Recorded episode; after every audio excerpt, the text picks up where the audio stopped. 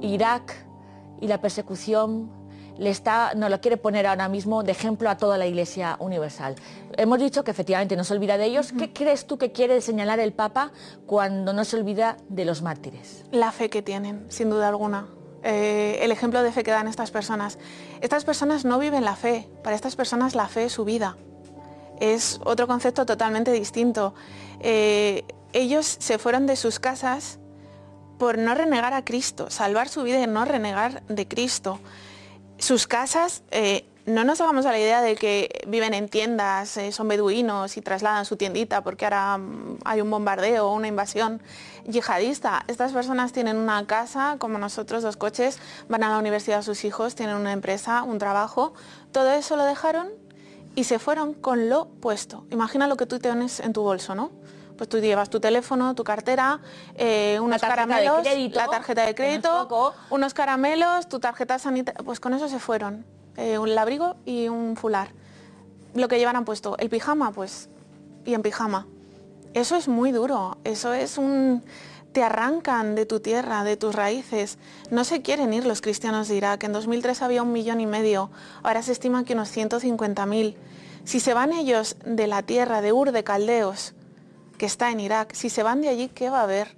Si se van eh, de Tierra Santa, ¿quién, ¿quién, va a custodiar eso? ¿Quién, ¿Quién se va a ocupar allí de que esas raíces sigan dando tanto fruto?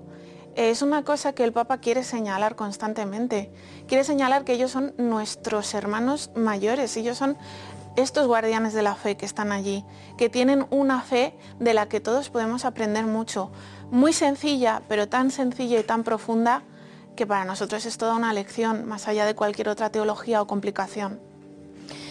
La verdad es que eh, tienes razón cuando dices que el Papa en este 2020, cuando habla todo el rato del martirio y de la persecución de los cristianos, nos quiere hacer eh, ver, abrir los ojos a todo el resto de los cristianos de la Iglesia Universal y decir, oye, que si la fe no es verdadera y no juzga tu vida, no es una fe.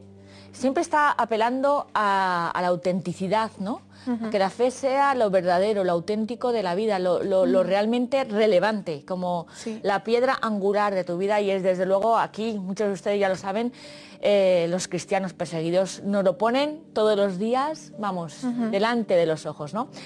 Eh, vamos a ver, aquí Ángel Esconde eh, no habla de lo que ha leído, o de lo que ha visto en los medios de comunicación.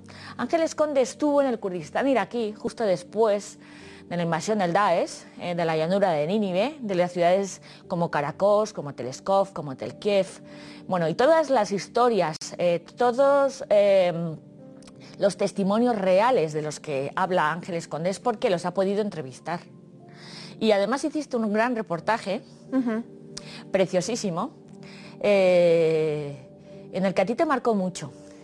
Porque ustedes no lo saben, pero los que cada semana nos siguen semana tras semana, tengan cuidado, porque el testimonio de los cristianos perseguidos se engancha, incluso les puede llegar a cambiar, como nos ha pasado Ángeles y a mí. O sea, que tengan un poco de cuidado, porque si se acercan mucho al testimonio verdadero de estos cristianos, eh, puede haber una revolución en su vida.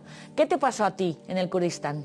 Eh, pues fue fueron dos días. Era peligroso ir porque era apenas cuatro meses después de la llegada de la invasión de todas esas zonas que, tú has mencionado. Estábamos a 80 kilómetros de Mosul. Íbamos además con un cardenal, o sea, era tocata y, fuga, ¿no? Que se dice. Eh, pero eh, estuvimos con la gente, con la gente, ¿no? Eh, que eso era lo, lo, primordial. Recuerdo un centro comercial en el barrio de Ancagua, en Erbil. Estaba en construcción, tuvieron que alojar allí a las personas. O sea, un centro comercial fantasma, imagina. En Caguamol. Allí había muchas personas alojadas. Eh, nos invitaron a comer, una familia. Estaban en un espacio pequeñísimo.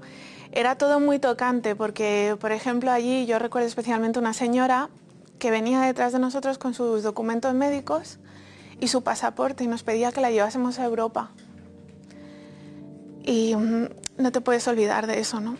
Eh, había mucha desesperación también, mucha fe entre las personas que estaban allí, mucha fe, mucha generosidad. Sabes que especialmente la gente en Oriente Medio es especialmente generosa y hospitalaria. Aún en esas circunstancias, más eran hospitalarios y generosos, pero eso no operados, porque estaban en una situación realmente muy extrema, Raquel, muy personas muy llevadas al extremo. Y me acuerdo de esta señora que venía detrás de nosotros, ¿no? Con un documento médico en árabe, ¿no? No sabíamos muy bien qué decía con el pasaporte, pero sí llegaba a decir algo como que, que tenía eso y que tenían que salir de Irak, porque ahí le esperaba muy poco futuro, ¿no? Pero del otro lado había mucha gente ayudándoles. Eh, lo que hablabas de Venezuela, las parroquias, los sacerdotes, es que fueron el, salvavidas al que se agarraron estas personas. Todas fueron a esa zona de Irak, también eh, hacia la zona este, porque sabían que allí había cristianos, había una relativa paz y que eh, podían ser ayudados, porque no nos olvidemos que junto junto a los cristianos también huyeron musulmanes y también yacidíes. Nosotros conocimos a yacidíes. Una familia en concreto nos dijo que gracias al padre Nayib, que ahora es arzobispo de Mosul, dominico, esta familia yacidí pudo salir. Yacidíes, yacidíes, diciendo que besaban los pies del padre Nayib de este dominico porque les había salvado. La verdad es que podríamos hablar horas del testimonio de los cristianos en Irak. Bueno, ella tiene, como digo, un reportaje en las fronteras del infierno, lo pueden encontrar en Ron Reports o en cualquier eh, YouTube. Lo en el canal de YouTube de, Ron, Reports. lo tienen, ¿no? Con unos testimonios impresionantes.